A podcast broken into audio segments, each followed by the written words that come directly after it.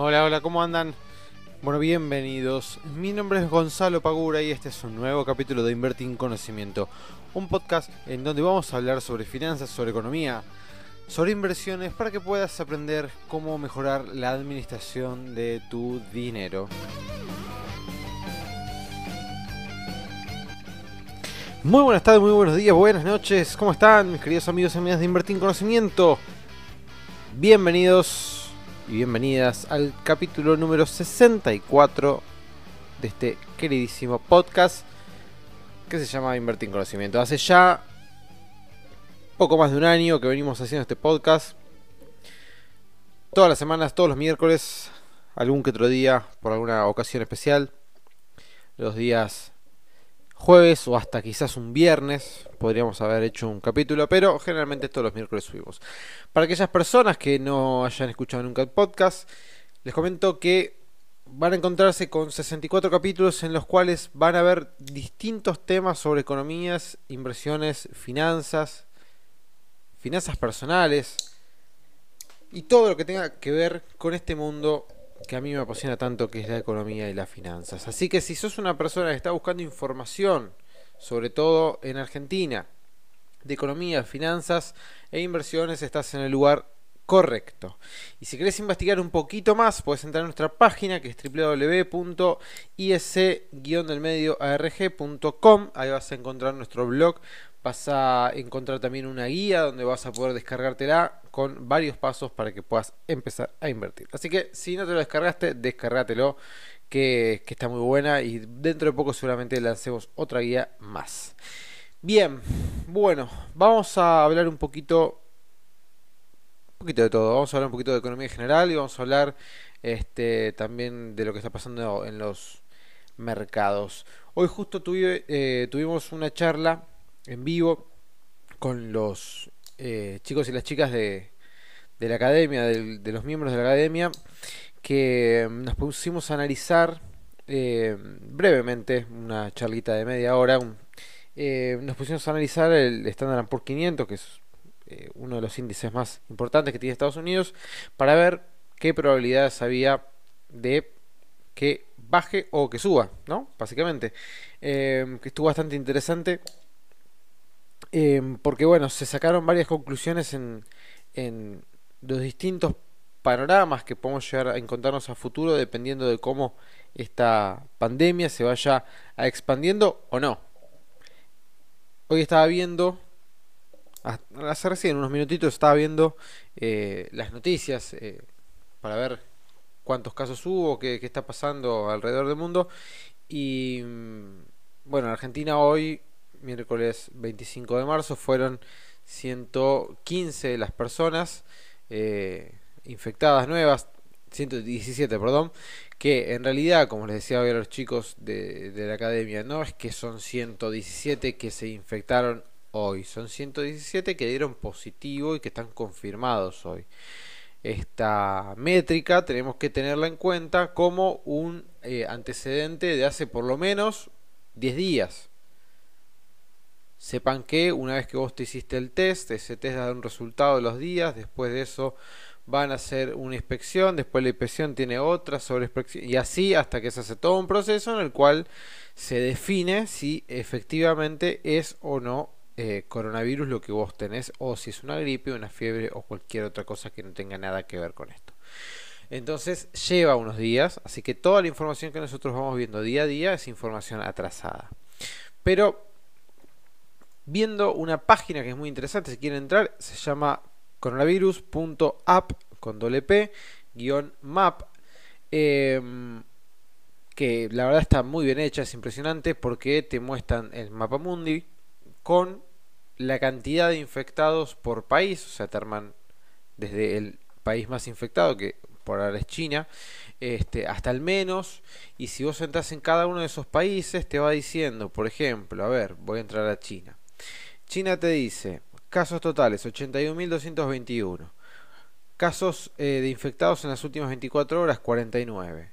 Días desde que se conoció este virus 61, cantidad de muertos 3.281, recuperados 73.654, 59 eh, personas por cada millón de habitantes que tiene China, 1.386 millones tiene de población, 4.286 enfermos activos y lo más interesante son las tasas. La tasa de mortalidad en China por este problema fue del 4, va, es del 4,04. Pero la tasa de recuperación es del 90,68. ¿Qué pasa? China fue, como todos sabemos, donde se inicia todo este problema. El que la está pasando muy mal, dentro de los que menos pensábamos que iba a pasar, era Italia. Italia tiene 74.386 casos, donde las últimas 24 horas se registraron 5.210 personas nuevas. Eh, hace 56 días que se conoció el primer caso, o sea que fue unos, sí, menos de una semana este, después de, China. La cantidad de muertos asciende hasta 7.503. La tasa de mortalidad es del 10,09. O sea, la tasa de China era del 4, que fue donde se inició todo este problema. Y en Italia la tasa es del 10. Y la tasa de recuperación por ahora es del 12,59. Estados Unidos cada vez está peor. Tenemos 67.000... ¿Dónde está? Lo acabo de abrir. Estados Unidos. Ah, pues está en California. Estados Unidos, ¿dónde estás? Estados Unidos, acá estás. Estados Unidos, 65.957 casos eh, registrados. En las últimas 24 horas se registraron 12.032 casos nuevos. Es una brutalidad. Murieron 943 personas. La tasa de mortalidad es del 1,34 y viven 327 millones de personas en Estados Unidos. 12.032 personas en 24 horas. Es bestial la cantidad de personas que se infectan o que se registran que están infectados por día en Estados Unidos. En el cuarto lugar encontramos España con 7.000 personas nuevas infectadas, 46, 46 eh, millones de personas viven en España, de los cuales eh, la tasa de mortalidad es del 7,37, la tasa de recupero es del 10,84. Si quieren, entren a esta página que les dije, tienen toda esta información súper detallada para que puedan ir investigando país por país las distintas tasas, ya sea de casos de recupero, como de mortalidad, como cantidad de personas nuevas infectadas y cómo van las curvas de cada uno de estos países. La verdad es que el panorama, por lo menos en países como Estados Unidos que no quieren cerrar sus sus este como se llama, no quieren hacer la cuarentena como estamos haciendo nosotros, se están infectando cada vez más, más, más y más. Ustedes imagínense en Estados Unidos, la cantidad de gente que vive en Estados Unidos, con la cantidad de aglomeración de gente que vive en Estados Unidos, todo el mundo yendo a trabajar. Las probabilidades de que esa eh, que el virus por mutuo propio frene o no mate un montón de personas, bueno, a mí me parece muy baja. Ojalá que, que me esté equivocando y que los estadounidenses estén en lo correcto y esto les salga bien pero me parece que están yendo por un camino demasiado, demasiado este, arriesgado, sinceramente. Eh, 12.000 personas en un solo día es un, es un número muy, muy importante. Em, así que bueno, la, acá todavía no se ve lo peor, está claro eso. Si bien hoy leer 117 casos nuevos es bastante impactante y, y nosotros que pensábamos que capaz no, el que pensaba que no iba a llegar era bastante iluso, pero eh, que quizás pensamos que no iban a ser tantos. Bueno, no sé, esas cosas medias extrañas que tenemos argentinos de creer que siempre vamos a zafar de las malas. Y no, también nos tocó. Por suerte, eh, la verdad me saco el sombrero con, con las decisiones que tomó el presidente y todo su equipo este, del Poder Ejecutivo de actuar rápido y de tomar medidas contundentes como fue el tema del cierre de fronteras, la suspensión de las clases tanto para las universidades, tanto como para las escuelas, eh, la cuarentena obligatoria para todas las personas hasta el 31 de marzo, que lo más probable es que se extienda hasta la primera semana de abril. Em, y bueno, todas las medidas económicas que fue tomando el equipo de Martín Guzmán como los 10 mil pesos que le van a dar a los monotributistas clase A y clase B que no tengan otros ingresos y un montón de requisitos más. Eh, hoy estaba leyendo que las pymes que tienen hasta 25 personas empleadas y estén eh, dentro de los rubros más afectados, porque obviamente no te consume nadie. Eh, el Estado va a ayudar a pagar los sueldos de esas personas. bueno, la suspensión también de este, el congelamiento de los alquileres y un montón de otras cuestiones económicas que se fueron tomando que tenemos que tener en cuenta que todo este paquete económico que se está implementando por el momento equivale a un 2% del PBI. Recordemos que nosotros tenemos déficit. O sea que al déficit que nosotros teníamos tenemos que sobrecargarle un 2% de gasto extra a raíz de toda esta crisis. Que no estoy diciendo que está mal, obviamente que no vas a privilegiar la economía por sobre la vida de las personas. Obviamente había que tomar medidas, obviamente el Estado tenía que salir a interceder y poner obviamente un montón de plata que no estaba presupuestada por cuestiones lógicas. Nadie se esperaba que esto pasara cuando se hizo el presupuesto para el 2020.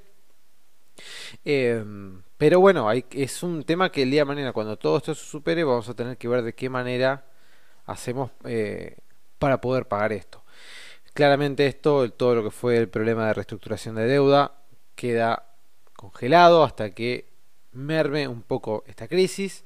Eh, y desde los organismos internacionales como son el FMI y el Banco Mundial tienen que entender, y yo espero que lo hagan, si ya dijeron algo y no lo leí, me lo pueden pasar buenísimo, que bueno, nada más, eh, obviamente tienen que entender que estamos en una situación crítica eh, y tienen que ponerse hiper flexibles. Si nosotros pretendíamos que sentarnos a tener una charla con el Fondo Monetario y tener una quita, bueno, que van a tener que entender que no estamos en situación ni cerca de poder pagar lo que teníamos que pagar y hasta bastante menos tampoco. Entonces, vamos a ver cómo se resuelve eso, porque es una parte bastante importante del plan económico que tenía este, el Poder Ejecutivo para lo que, para era el 2020.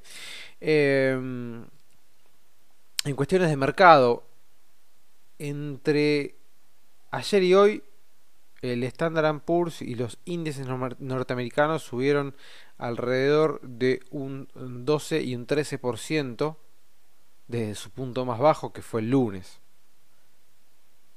Esto hoy dio un... Sí, una, una señal al final del día que a mí no me gustó nada y que es el tema que vamos a hablar hoy. Que, que el índice estaba subiendo hasta un 4% y faltando 20 minutos de la rueda lo tiraron para abajo.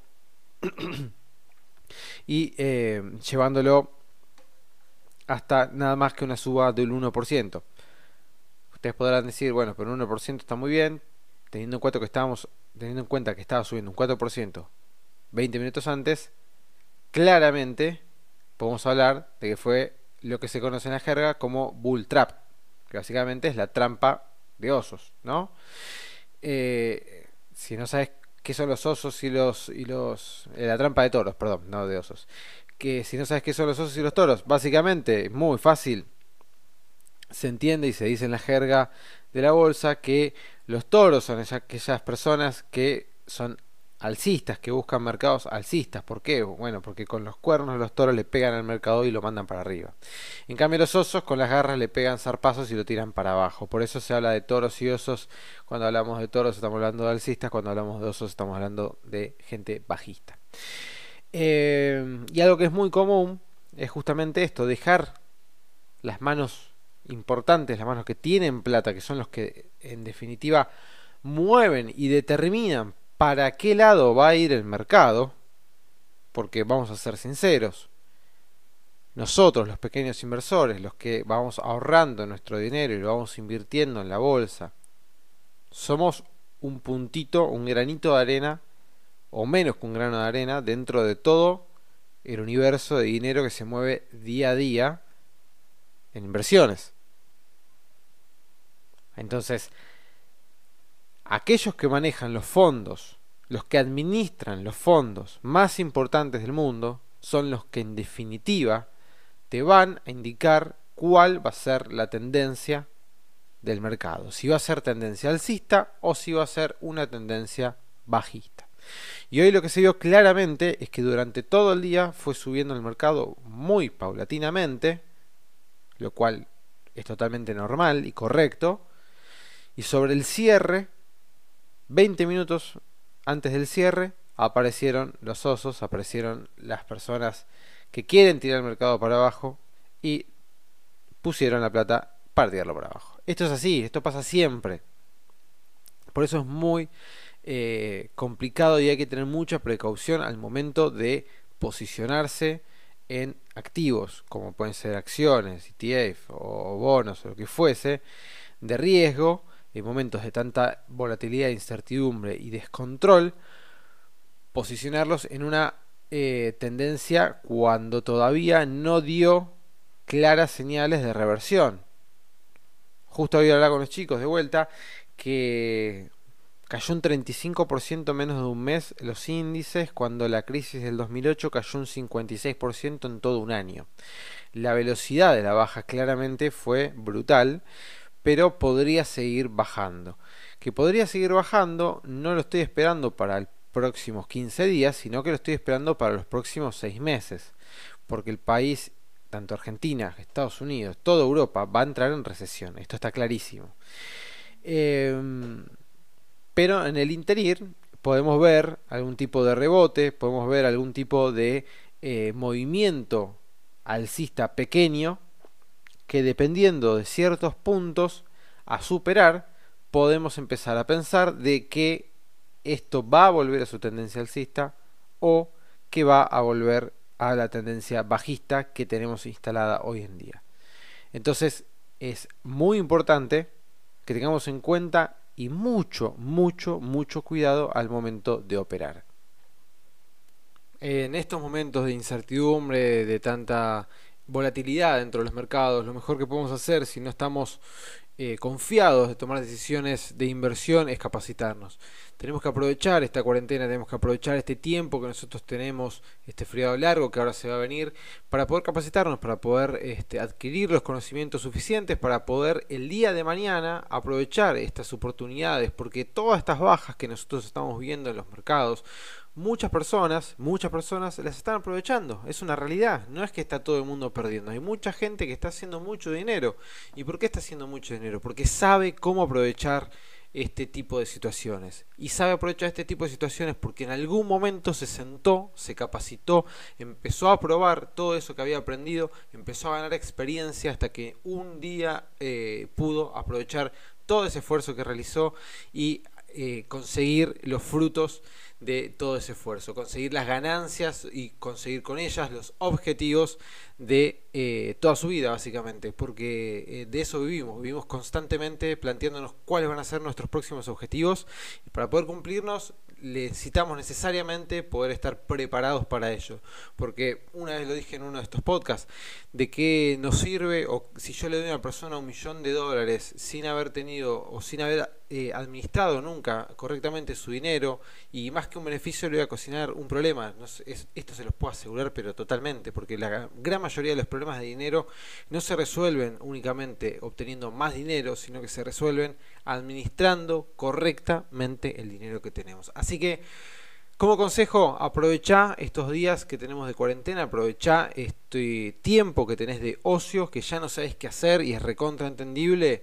Agarrá los libros, agarrá YouTube, agarrá este podcast, agarrá lo que sea que te pueda llegar a dar un poquito más de conocimiento y aprovechalo, exprimilo al máximo porque el día de mañana me lo vas a agradecer, el día de mañana te lo vas a autoagradecer a vos mismo, eh, por haber hecho ese esfuerzo, por haberte planteado este tipo de, de, problemáticas que querés superar y que no hay forma de superarlas si no es capacitándonos.